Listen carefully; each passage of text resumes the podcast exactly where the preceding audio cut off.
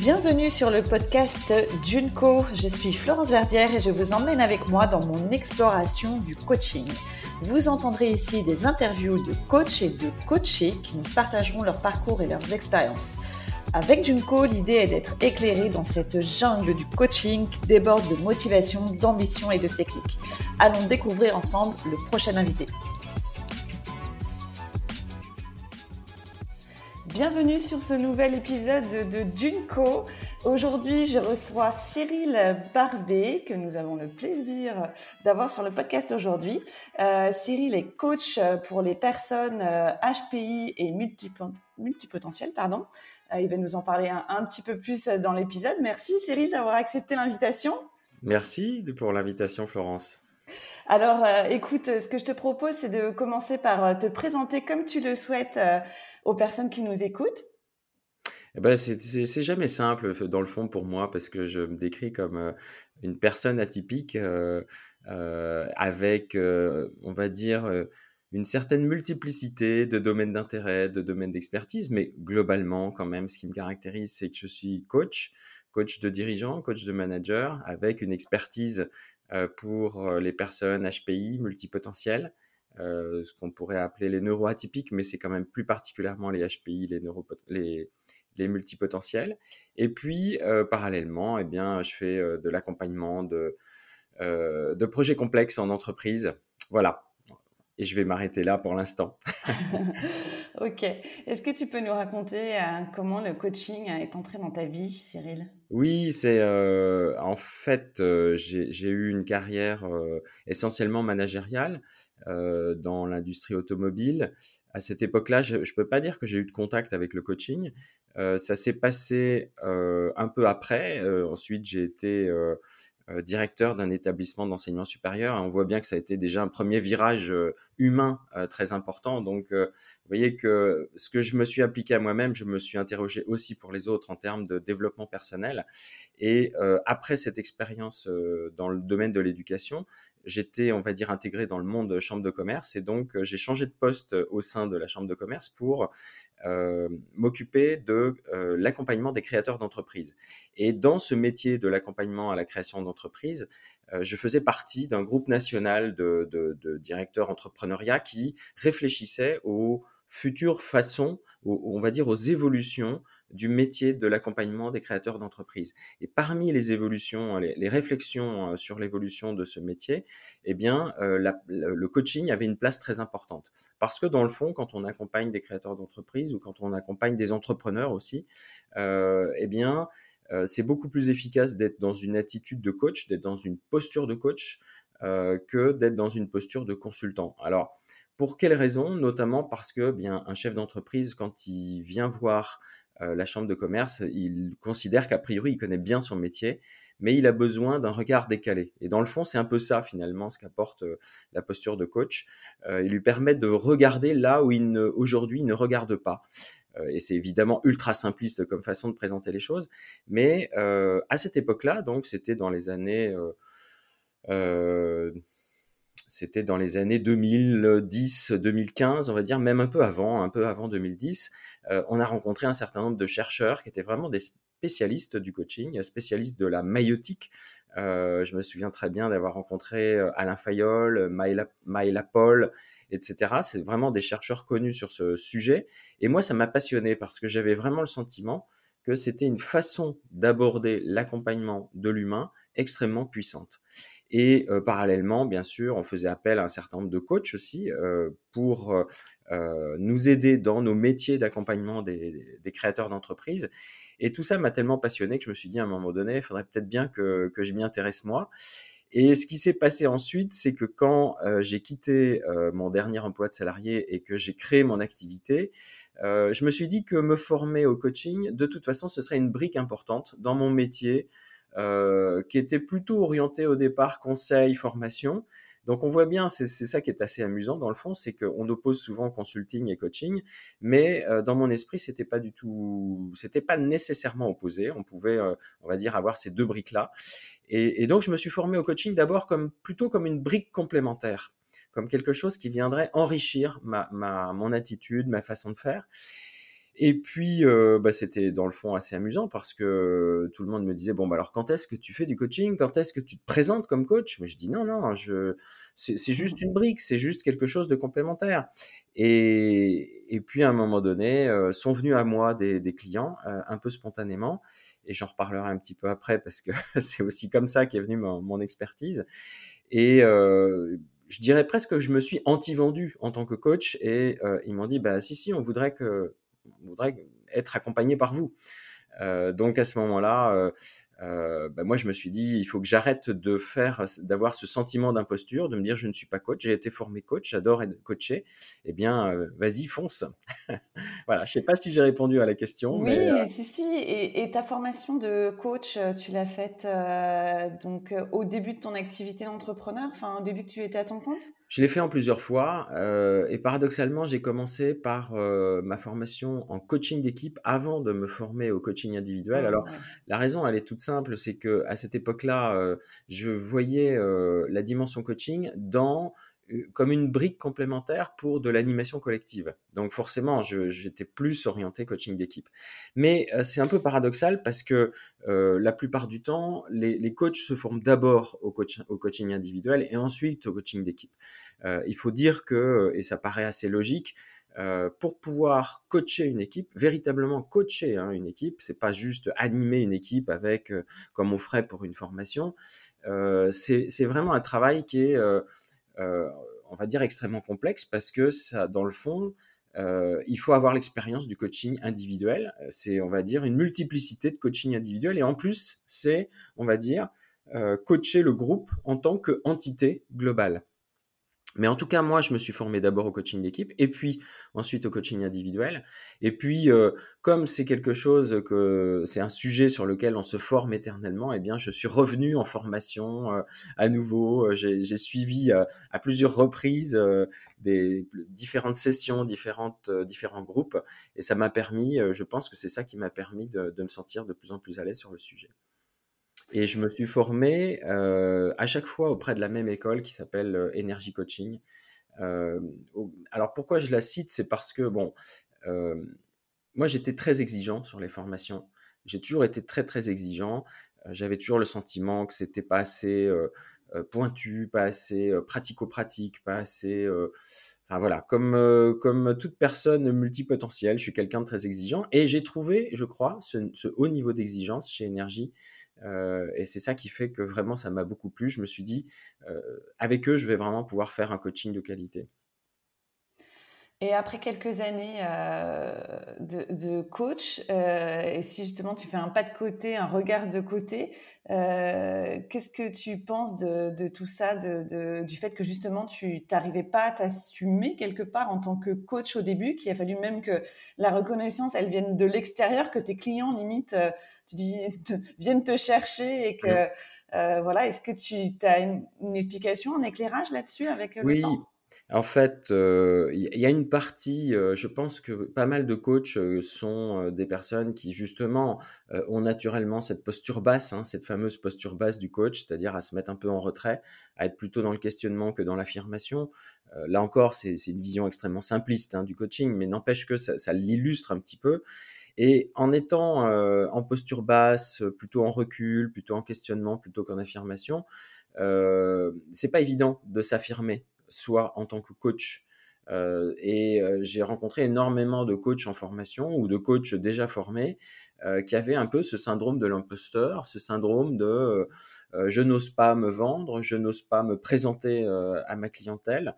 en plus, je dirais que assez intuitivement, on sent bien que dans le fond, on devient un vrai coach qu'à partir du moment où on a commencé à coacher. Donc il y a un peu aussi ce, cercle vicieux qui fait que euh, tant qu'on n'a pas coaché, on ne se sent pas coach alors qu'on a été formé, voire certifié. Hein. Euh, et, je pense que c'est aussi une qualité naturelle de pas mal de coachs d'avoir une certaine humilité, une certaine prise de recul, mais il ne faut pas non plus que ce soit euh, que ce soit paralysant. Il faut pas que ce soit trop. Donc euh, voilà. Et puis alors en plus, euh, dans le cas des, des multipotentiels, ce, sentiment d'imposture, il est euh, parfois multiplié par deux, par trois, par dix.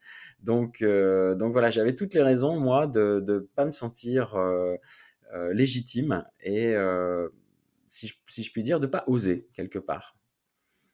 Justement, on parle de multipotentiel. Est-ce que tu peux nous éclairer sur la, sur la définition d'une personne HPI ou multipotentielle? Oui, alors c'est un sujet euh, qui est pas facile parce que euh, même s'il commence à être un peu à la mode, on en parle de plus en plus. Euh, moi, je réalise qu'il y a encore beaucoup de mythes, beaucoup de, fausses croyances autour de, de ces termes-là. Alors d'abord, multipotentiel est moins connu que HPI. HPI, on sait que ça veut dire haut potentiel intellectuel tel que euh, c'est exprimé là, au potentiel intellectuel, dans le fond, euh, ça ne veut pas forcément dire grand-chose. J'ai même connu des personnes, euh, pas beaucoup, mais qui, qui pensaient que au potentiel intellectuel, c'était un peu la même chose que, dans, je ne sais pas si tu sais, dans certaines grandes entreprises, on identifie les potentiels futurs pour mmh. monter en carrière. Donc, mmh. c'est ce qu'on pourrait appeler les hauts potentiels tout court. Et moi, je me souviens que chez PSA, Peugeot Citroën, il y avait les personnes repérées comme haut potentiel. Mais ces hauts potentiels n'avaient rien à voir avec les hauts potentiels intellectuels. Alors, qu'est-ce que veut dire haut potentiel intellectuel? En fait, euh, la définition, très clairement, c'est euh, un QI supérieur à 130. Voilà, quotient intellectuel supérieur à 130. Et, c'est là où il y a vraiment toute une fausse croyance autour de ça, parce que dans le fond, moi, je m'intéresse pas tellement aux gens qui ont un QI élevé. C'est pas tellement ça qui m'intéresse. Ce qui m'intéresse ou ce qui me concerne moi, c'est toutes ces personnes qui ont des traits de caractère, des modes de fonctionnement extrêmement particuliers. Euh, et je vais peut-être y revenir un peu après, mais par exemple, c'est la vitesse de réflexion, d'observation, de compréhension. Par exemple, ça va être un raisonnement en arborescence particulièrement marqué, parce qu'on a tous, d'une certaine façon, une partie de nous qui, qui, qui, a un raisonnement en arborescence, mais les, les HPI particulièrement fortement marqués, euh, ils vont avoir un très haut niveau d'exigence, ils vont avoir une forte humilité, euh, une envie d'apprendre insatiable, etc., etc. Bon. Et tous ces modes de fonctionnement, dans le fond, c'est pas le terme HPI qui le, qui le définit, c'est pas le terme HPI qui l'explicite en quelque sorte. Donc on voit bien qu'il y a, un peu deux choses. Il y a d'un côté la façon dont on mesure aujourd'hui le HPI par le quotient intellectuel, euh, et puis la façon dont ça se traduit dans la vie de tous les jours, dans la vie, on pourrait dire, personnelle et professionnelle, euh, qui est euh, plutôt des modes de fonctionnement tellement particuliers que on peut se trouver la plupart du temps en décalage avec le reste du monde, si je puis dire. Alors le reste du monde, c'est quoi? C'est 98% de la population, puisque théoriquement, le 130 de QI, il est construit par définition comme euh, les 2,3% de la population qui ont le QI euh, le plus élevé. Enfin, voilà. L'autre aspect qui est un peu gênant avec cette histoire de définition de HPI et multipotentiel, c'est que euh, quand on dit haut potentiel intellectuel, ça supposerait qu'il y ait les bas potentiels intellectuels. et c'est vraiment une notion qui est extrêmement inacceptable dans, sous, j'allais dire, aux yeux des, HPI eux-mêmes, aux yeux des multipotentiels. Alors, au passage, j'ai pas précisé pourquoi on les appelle aussi les multipotentiels, euh, parce que justement, euh, multipotentiel, ça désigne bien cette capacité à aller dans plein de directions à la fois, à, s'intéresser à plein de sujets, à se former à plein de sujets, à devenir compétent dans plein de sujets, mais, mais pas juste un peu compétent. En général, ils sont vraiment capables, quand ils se lancent dans un sujet, de, devenir très compétents euh, dans plein plein de sujets. Donc c'est en ça qu'ils sont multipotentiels et on les oppose, entre guillemets, euh, avec ceux qui seraient plutôt experts, c'est-à-dire qui ont un domaine d'expertise, éventuellement deux, mais en général, ils en ont surtout un. Euh, et, et, donc... Euh, voilà, il y a cette opposition expert multipotentiel. Disons que le terme multipotentiel est un peu plus explicite. Euh, il, explique un petit peu mieux, dans le fond, une des caractéristiques. C'est pas c'est pas la seule, loin s'en faut, mais au moins une des caractéristiques euh, des HPI, des multipotentiels. Alors moi, j'utilise très souvent le terme HPI parce que il est un tout petit peu plus court et donc un petit peu plus simple à dire. Mais en fait, je ne l'aime pas trop. encore une fois, parce que il a tendance à stigmatiser à la fois euh, tous ceux qui ne le seraient pas, mais aussi ceux qui le sont d'une certaine façon, un peu comme des bêtes curieuses. Euh, et, moi, j'ai une telle euh, conscience que chaque être humain a une valeur qui lui est propre, une unicité, une singularité, une, une forme d'excellence personnelle que c'est assez, encore une fois, c'est assez insupportable l'idée de dire, voilà, bon, je vous mets les hauts potentiels à droite et puis les, bas potentiels à gauche. et en plus de ça, le fait de donner un nom fait que forcément, il y a ceux qui le sont et ceux qui ne le sont pas. Or, on sait d'une part qu'il y a une forme de continuum, et puis, euh, et puis c'est pas si net que ça. Euh, en plus de ça, euh, une chose aussi importante que je voulais préciser toujours sur ce sujet, c'est que la façon dont aujourd'hui on détecte les multipotentiels, donc encore une fois, c'est par le QI. Or, on sait que les tests de QI aujourd'hui, que ce soit les WACE 4, que ce soit les tests de QI qui sont faits par exemple par Mensa, euh, ils sont essentiellement centrés sur deux formes d'intelligence, l'intelligence logico-mathématique et l'intelligence linguistique. Or, on sait que euh, il y a plein d'autres formes d'intelligence. Euh, bon, ça c'est Howard Cartner dans les années, dans les années 80, avec les, les, neuf formes d'intelligence. Et puis il y a un autre aspect. Donc, d'une part, les tests de QI ne mesurent pas toutes les formes d'intelligence. Et puis, il y a tout un tas de biais à la mesure de QI qui font que euh, on sait très bien qu'il y a des gens qui euh, vont perdre leurs moyens face à un test, etc. Bon, donc dans le fond, euh, moi je suis un peu embêté avec cette histoire. C'est un sujet un peu délicat, voilà. Mmh. Mais c'était important quand même d'expliquer tout ça parce que ce que j'espère, c'est contribuer peut-être à, lever les fausses croyances, lever les mythes, et, surtout bien faire comprendre que c'est c'est pas parce que euh, on n'est pas HPI qu'on n'est pas quelqu'un d'intelligent, c'est pas parce que on n'est pas HPI qu'on n'a pas de la valeur, euh, et à l'inverse, euh, ce n'est pas parce que on est HPI que forcément tout va couler de source pour soi, bien au contraire. Mmh. on sait que à l'école, ça euh, peut être compliqué, ça peut être très compliqué pour un HPI. Il peut y avoir un, tel problème d'adaptation qu'il y, a énormément de HPI qui sont qui vont vers le décrochage scolaire. Et puis en monde professionnel, alors là, euh, n'en parlons pas. Euh, il y a un tel décalage de fonctionnement que, que ça peut être, ça peut constituer de vrais problèmes. Et en parlant de problèmes, avec quelles problématiques tes clients viennent te voir et, qu'est-ce qu'ils attendent de, ton coaching? Ça peut être diverses choses. Euh, disons qu'il y en a, il y a une problématique qui revient très fréquemment, c'est la problématique de choix. Euh, c'est le choix de son orientation professionnelle, c'est le choix de son activité, c'est le choix euh, de euh, de son positionnement marketing, c'est euh, le choix de son activité en général, parce que c'est le choix entre les, les, aspects professionnels et personnels, familiaux, etc. Euh, la question du choix, c'est compliqué. C'est très compliqué pour un, pour un HPI. Euh, et, donc ça, ça, ça, imprègne beaucoup, beaucoup des questions qui me sont posées. Maintenant, euh, je pense, euh, alors euh, j'ai eu pas mal, j'ai eu de tout. Hein. J'ai eu des dirigeants, des indépendants, des des salariés, des managers, donc des salariés non managers, des salariés managers. Euh, si je prends euh, une salariée euh, non manager, clairement, c'était, il y avait cette question de relationnel qui était très prégnante. Alors le relationnel parce que bien souvent le HPI c'est un peu le paradoxe des HPI, c'est qu'ils perçoivent le mode de fonctionnement des autres, ils perçoivent bien les émotions des autres, euh, mais euh, ils perçoivent aussi les réactions des autres. Hein, ils ont une, sensibilité assez fine là-dessus, mais paradoxalement, ils ne se perçoivent pas eux-mêmes. Alors pourquoi ils se perçoivent pas eux-mêmes, alors même qu'ils ont une conscience aiguë des autres? Euh, mais Dans le fond, c'est parce qu'ils espèrent en permanence être comme les autres. Ils, pensent et ils espèrent être comme les autres. Et à force d'espérer et de tout faire pour être comme les autres, euh, eh bien, ils finissent par le penser et, euh, et ils finissent par ne plus euh, être capables de percevoir de, comprendre comment ils sont perçus par les autres. Donc quand on ne comprend pas, euh, dans le fond, comment on est perçu par les autres, on ne peut pas être capable de se, dire, tiens, par exemple, si on a un haut niveau d'exigence, on est perçu comme quelqu'un de vraiment très pénible, hein, très malmenant pour les autres d'une certaine façon. Donc ça, c'est vrai pour, ça m'est arrivé pour pour des salariés, ça m'est arrivé aussi pour des managers, hein, qui, pouvaient être un peu malmenants aussi. Euh, mais euh, si je pense, alors je pense aussi à une autre, une autre salariée, elle, son problème, c'est qu'elle déclenchait la jalousie. Euh, alors ça, c'est très fréquent chez les HPI parce que ils ont de telles potentialités. Euh, les autres sont jaloux d'eux. Euh, et ils vont tout faire pour, en quelque sorte, les détruire d'une certaine façon, parce qu'ils posent un vrai problème pour eux. Euh, ils font tellement de choses tellement vite que, du coup, les autres se sentent complètement dévalorisés, euh, mis, au, mis au banc de la société. Enfin, c'est compliqué.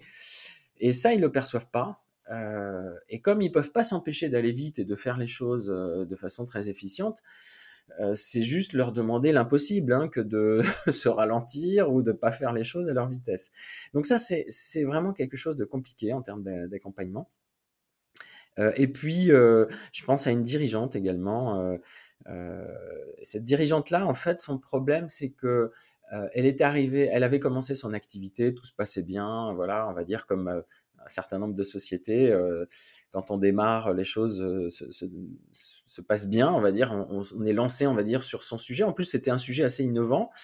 Euh, dans le domaine de l'éducation. Et puis, à un moment donné, ben, sont arrivés des concurrents, sont arrivés des concurrents qui avaient de l'argent, qui avaient euh, levé des fonds, qui donc avaient des gros moyens pour justement contrer en quelque sorte un petit peu son, son, son, son modèle à elle. Et d'une certaine façon, elle s'est rendue compte que euh, faire la guerre à la concurrence, euh, être obligé de se vendre pour à des euh, financeurs pour obtenir des financements, c'était pas du tout dans son état d'esprit. Elle se voyait pas du tout faire ça. Pour elle, elle, était une équipe de, de pas de bisounours, mais un peu, euh, qui étaient tous copains et, et euh, qui marchaient très bien avec beaucoup d'empathie, beaucoup de beaucoup de chaleur humaine, etc. Mais à un moment donné, il fallait mettre un peu de cadrage dans tout ça. Il fallait et ça, c'était très compliqué pour elle.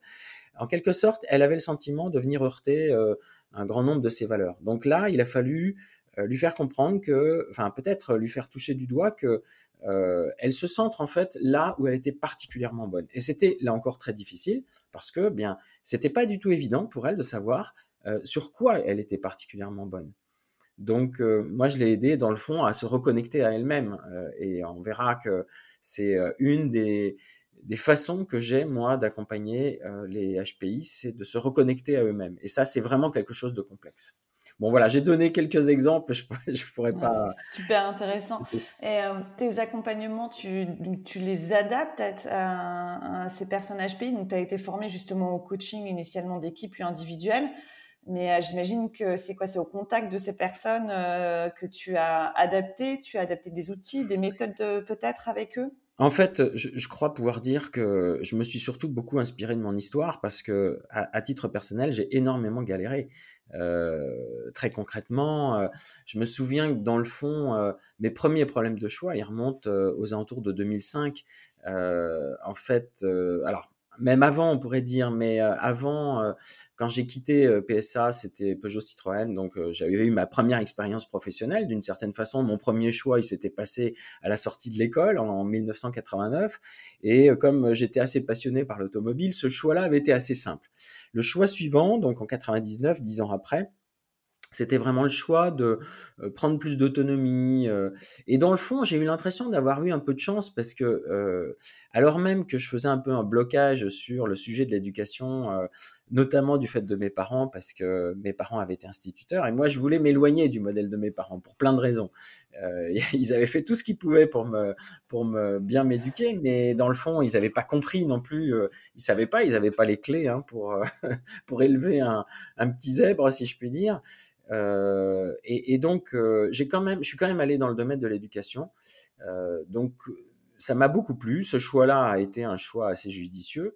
Et c'est après que ça a c'est devenu plus difficile. je me souviens très très bien que quand je suis rentré dans ce nouveau poste de directeur d'un établissement d'enseignement supérieur, je me suis dit bon, écoute, euh, tu fais ça pendant 3 ans, 4 ans, peut-être 5 ans, mais il faut que dès à présent, tu réfléchisses au coup d'après. En plus, j'aime bien anticiper. Et je me souviens très bien que pendant 5 ans, je ne veux pas dire presque tous les jours, mais souvent, souvent, souvent, je me disais, et qu'est-ce que tu vas faire après? Qu'est-ce que tu vas faire après? Et j'ai jamais été capable de le dire. Donc, j'ai quelque part, euh, j'ai suivi ce qu'on m'a proposé de faire. Et c'est seulement quand j'ai dû quitter la CCI en 2015 que j'étais confronté à ce, choix obligatoire de dire bon bah maintenant t'y vas quoi. Et, et, dans le fond, pourquoi je dis ça, c'est que toutes les années qui, ont précédé mon départ de la CCI, je réfléchissais à tout ça, qu'est-ce que je pourrais bien faire et qui je suis et, pourquoi je suis fait. Alors c'était pas trop violent parce que pour l'instant j'avais un poste et donc j'avais pas trop à m'interroger, mais lorsque je me suis trouvé à quitter mon dernier emploi, là j'ai bien dû y aller. Et il s'est passé des années d'errance, hein, clairement, entre 2015 et 2020 pratiquement, où alors, c'était pas que de l'errance et de la galère, parce que à chaque fois, je me dis ah ça y est, j'ai trouvé ma voie, donc j'y vais, je fonce dedans, je me forme, je, propose mes services. Et puis il y avait un espèce d'essoufflement, quoi. Je me disais ben non, c'est pas exactement ça, voilà. Et je me souviens aussi qu'en quittant mon emploi en 2015, euh, l'hésitation, c'était euh, le brouillard était tel que c'était entre euh, devenir chanteur, devenir pompier ou devenir astronaute. Voilà. Donc, sauf que aucun des trois n'était possible hein, à mon âge, mais mais, n'empêche que c'était à peu près de cet ordre-là. Donc, j'ai tellement galéré à m'interroger sur mes choix, à m'interroger sur qui j'étais, et à finir par rencontrer d'autres HPI, d'autres zèbres, et euh, qui me disent mais tu devrais lire tel bouquin, tu devrais euh, regarder telle conférence, etc., etc., que par moi-même j'ai fini par euh, construire des tactiques parce que je pense que j'ai vraiment cette aptitude-là à construire des tactiques de développement personnel, on pourrait dire ça comme ça. et ensuite, quand enfin j'ai réussi à, à, trouver ma, propre voie. Je dirais presque un peu par hasard. Encore une fois, c'est parce que une de mes premières clientes était elle-même HPI. Je ne le savais pas et je me suis dit mais ça marche vachement bien. Et c'est en lisant mes bouquins, je me suis dit mais en fait cette personne c'est une HPI, c'était une HPI. Et dans le fond, pourquoi j'ai pu bien l'accompagner? Mais oui, parce que je me suis beaucoup appuyé sur mes propres galères. Et euh, donc ma méthode, en quelque sorte, si, si tant est qu'on peut l'appeler une méthode, euh, elle s'est énormément inspirée de euh, mes galères. Et ce que je dis souvent, c'est que pour pouvoir vraiment aider quelqu'un qui est dans sa situation, il faut pas avoir été quelqu'un qui a trouvé trop facilement ses solutions.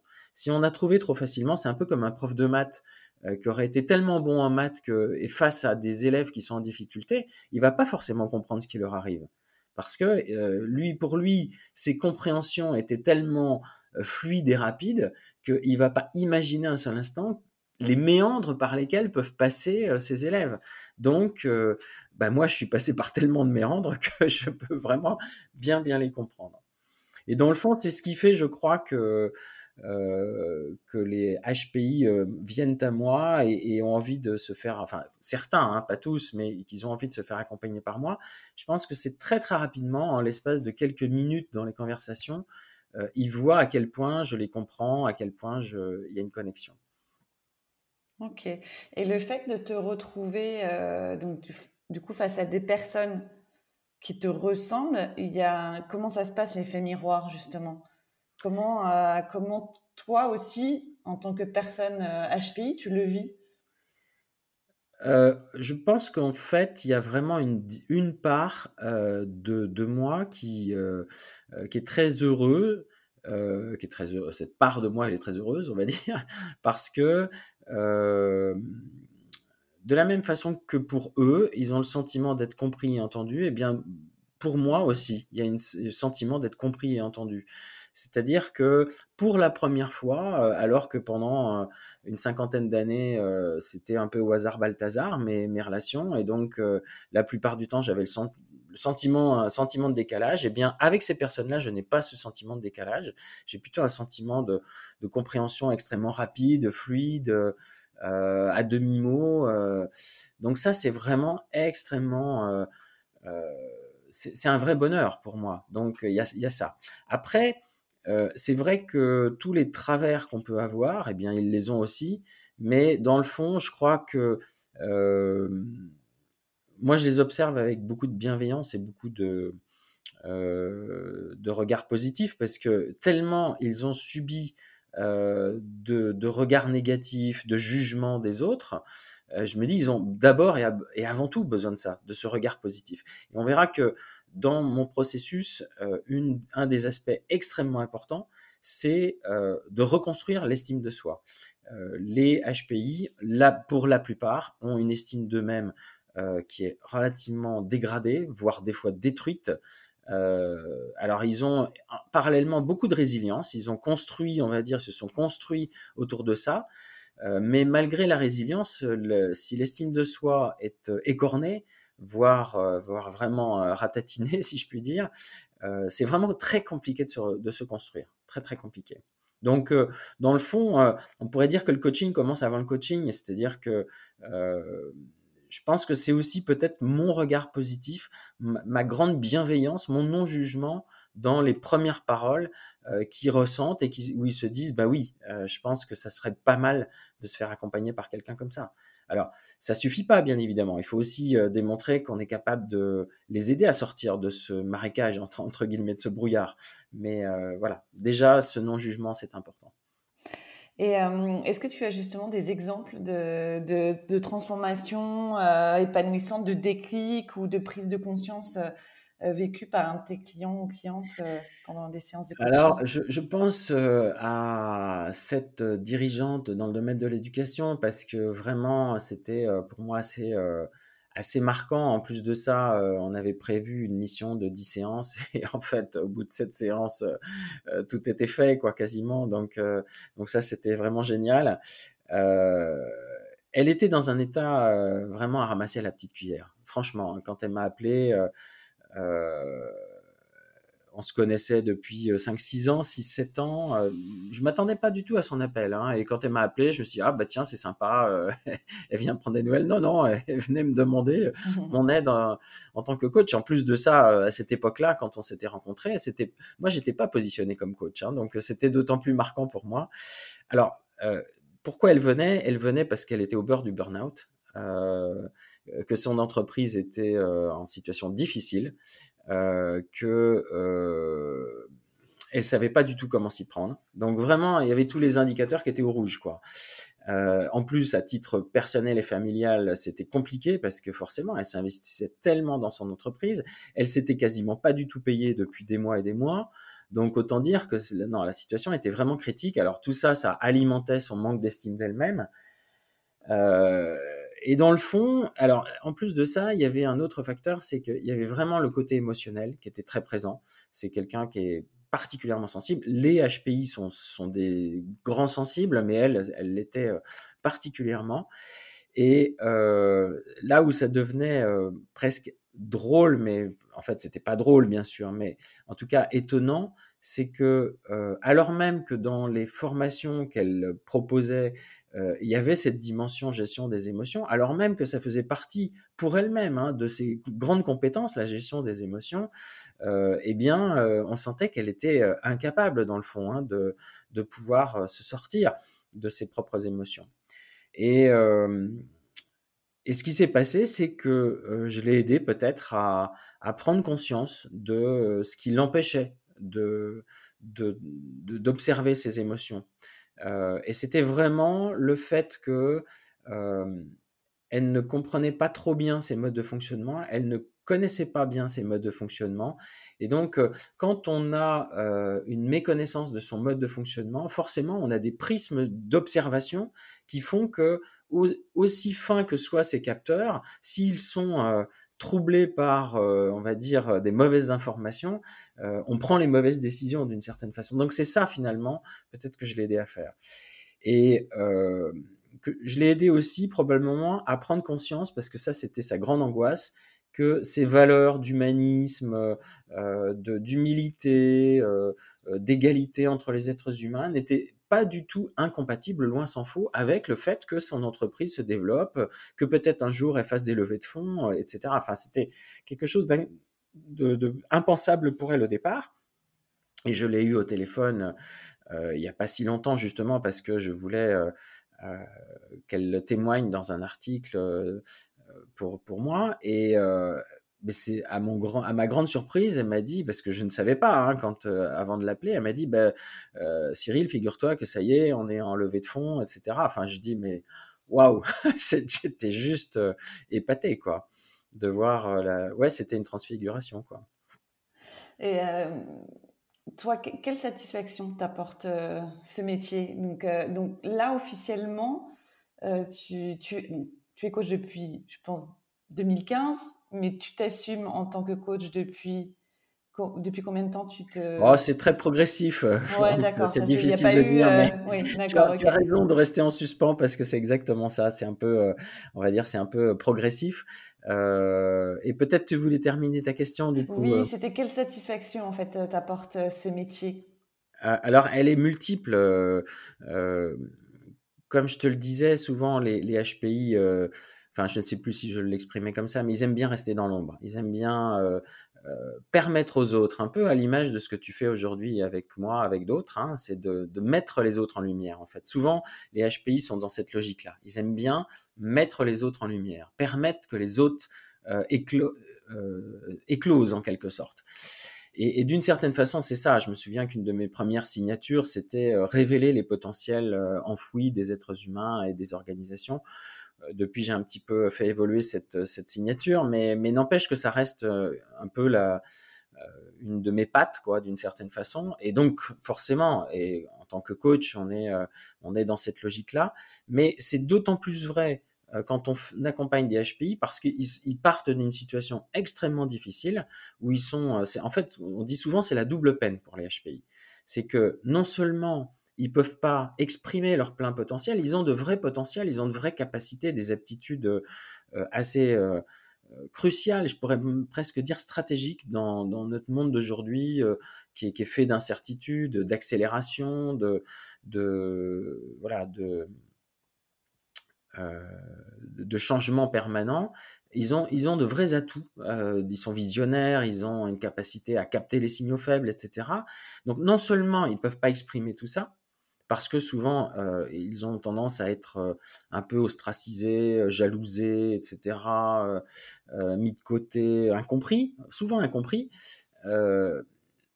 mais en plus, ils sont tellement ostracisés que la plupart du temps, ils sont mis dans une situation, enfin, ils s'ostracisent eux-mêmes aussi, hein, involontairement et inconsciemment, que ils peuvent être en situation extrêmement difficile et, ça, ça, conduit assez souvent au burn-out d'ailleurs. Hein.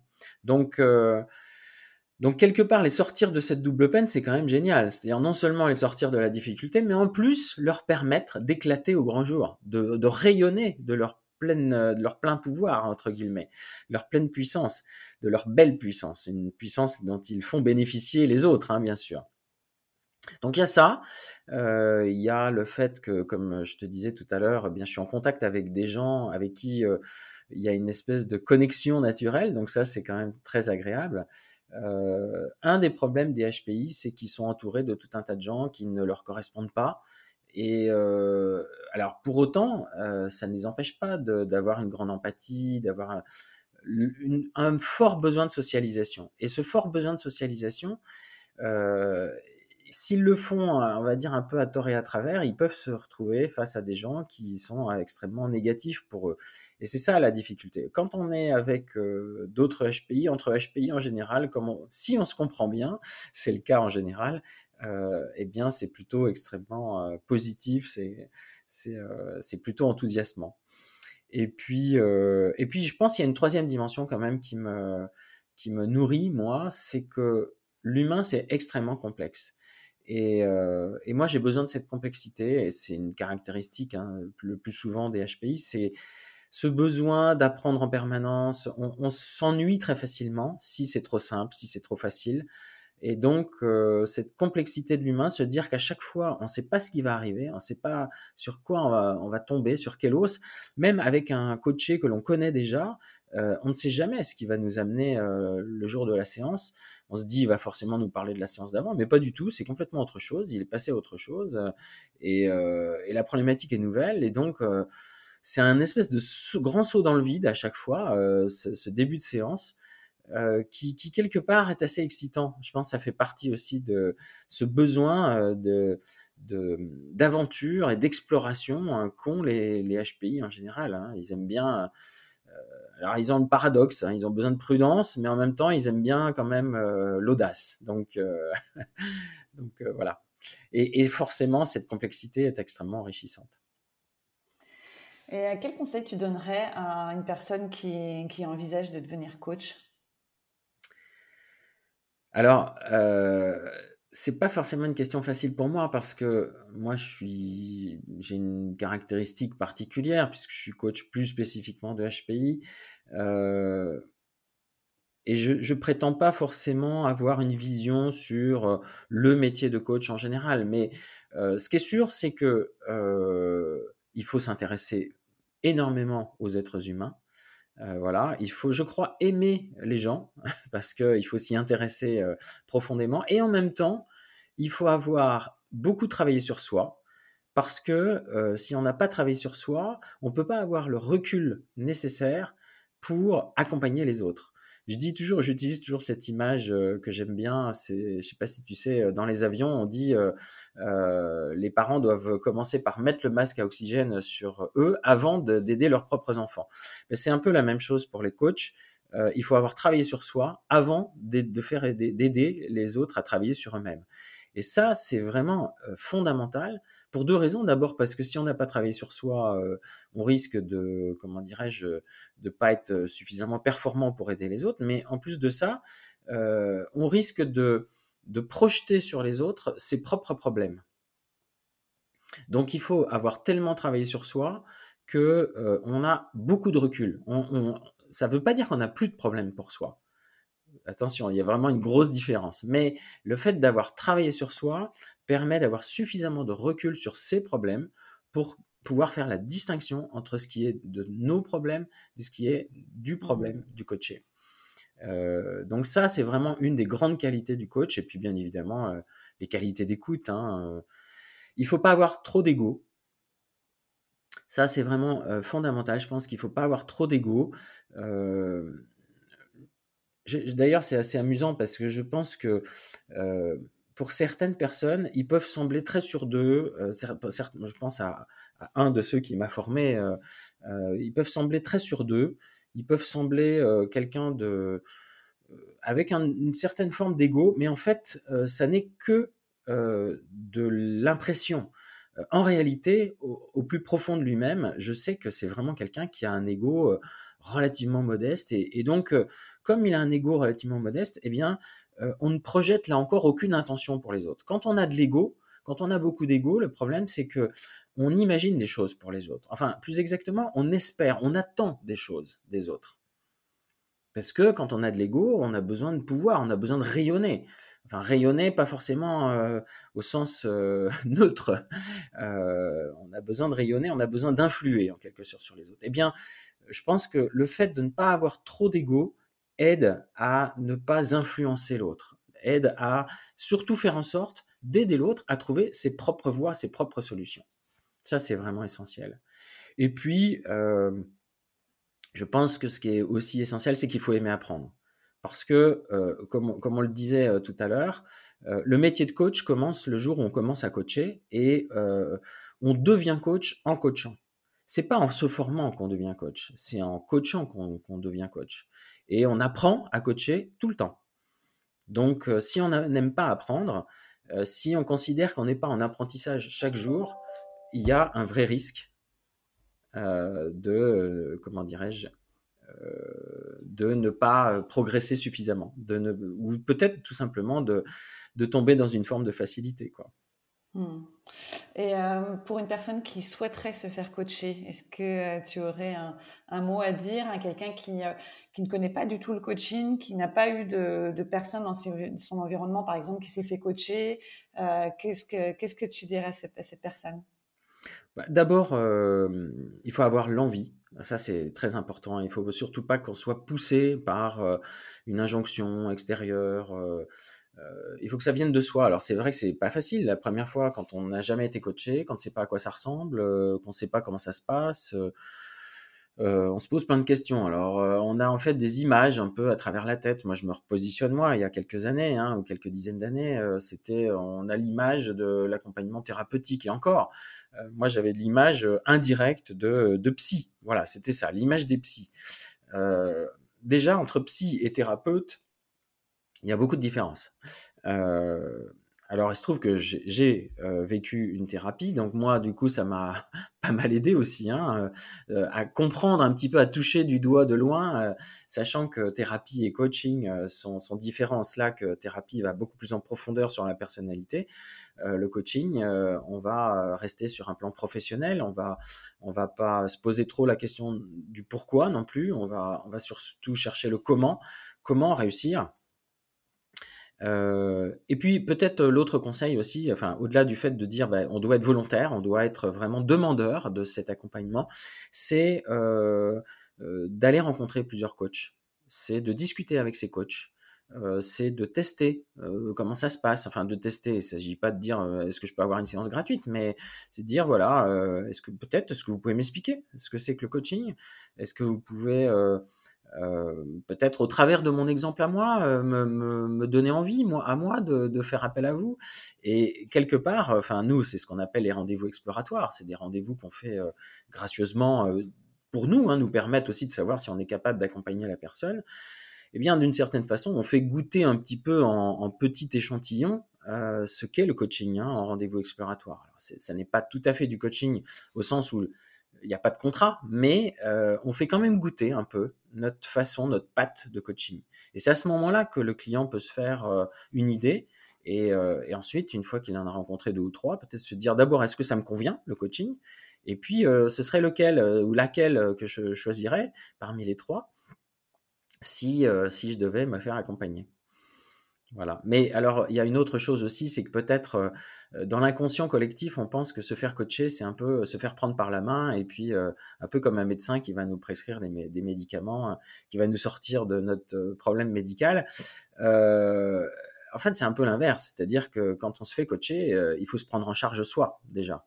Donc, il faut aussi s'attendre à ce que on soit autonome, enfin qu'on se, oui, qu'on se prenne en charge et euh, qu'on travaille.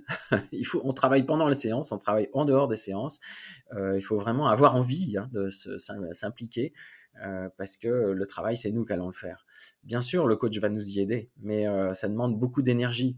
Il faut, il faut vraiment être quand même plutôt en possession de ses moyens. C'est pour ça que pour certaines personnes, ça nous arrive de temps en temps de dire écoutez, je pense que vous devez d'abord vous faire soigner, vous faire soigner pour vous sentir mieux physiquement, vous sentir mieux mentalement. Euh, avant d'attaquer un coaching, parfois ça peut arriver d'avoir besoin de ça pour euh, se sentir prêt. Alors ça ne veut pas dire que tout est résolu, hein non, loin s'en faut, mais, mais au moins retrouver, recouvrer la santé est important euh, avant d'attaquer un coaching. Ok, alors pour terminer, Cyril, est-ce que tu as des projets euh, C'est quoi euh, là tes, tes, projections sur les prochains mois, voire les prochaines années en tant que coach? Est-ce que tu as Je me pose plus trop de questions en fait. Euh, je, me laisse porter un petit peu par, non pas par les événements, mais par, par le temps qui avance. Dans la mesure où, dans le fond, je suis très content de faire cet accompagnement de HPI et je voudrais en avoir fait euh, suffisamment pour, euh, pour sentir jusqu'à quel point euh, ça me passionne et jusqu'à quel point je peux aller. avant peut-être de dire, j'en sais rien, j'ai envie de passer encore à autre chose. Alors, il y a quand même un projet, hein, qui, c'est plus qu'un projet, c'est déjà commencé. après avoir accompagné pas mal de HPI, j'ai dit ce que je voudrais faire, c'est accompagner les entreprises dans le fait qu'ils qu'ils mettent en place de véritables politiques de management inclusif pour les HPI. Euh, pourquoi? Parce que euh, c'est un véritable euh, atout stratégique pour eux que d'identifier des personnes qui seraient HPI au sein de leurs équipes.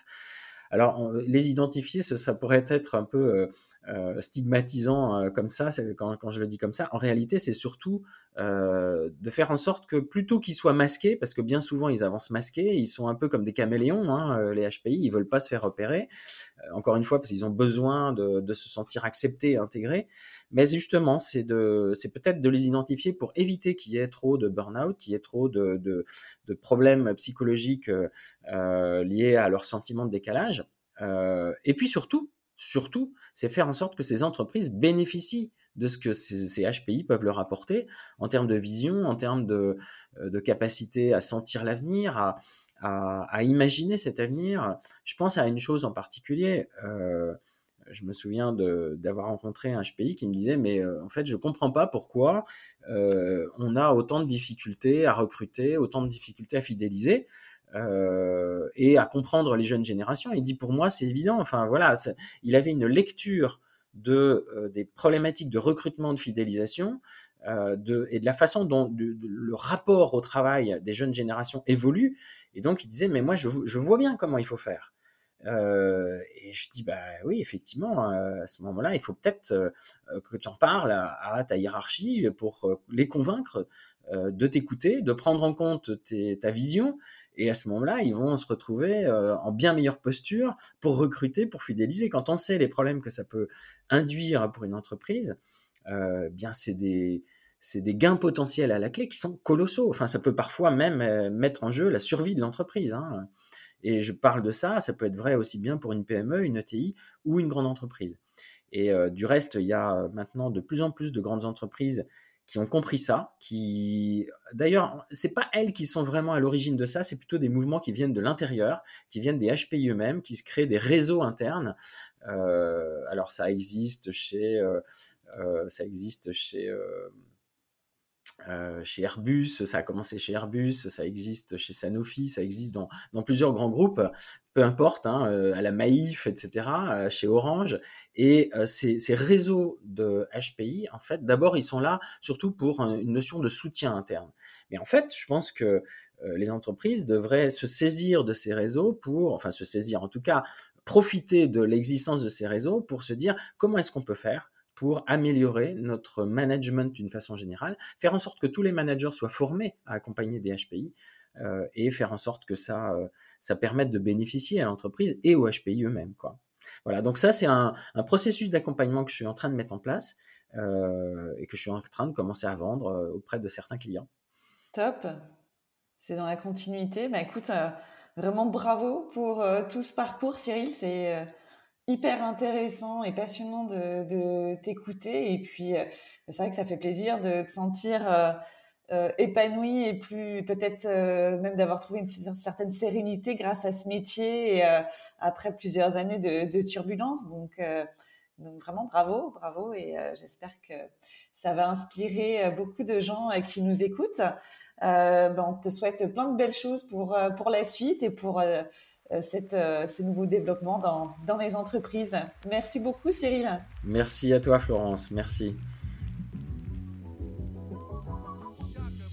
Merci beaucoup à vous d'avoir écouté cet épisode. Vous pouvez retrouver les actualités de Junko sur le compte Instagram junko.podcast. Je serai ravie de lire vos retours et de pouvoir découvrir vos suggestions ou vos idées pour les prochains épisodes. À très bientôt!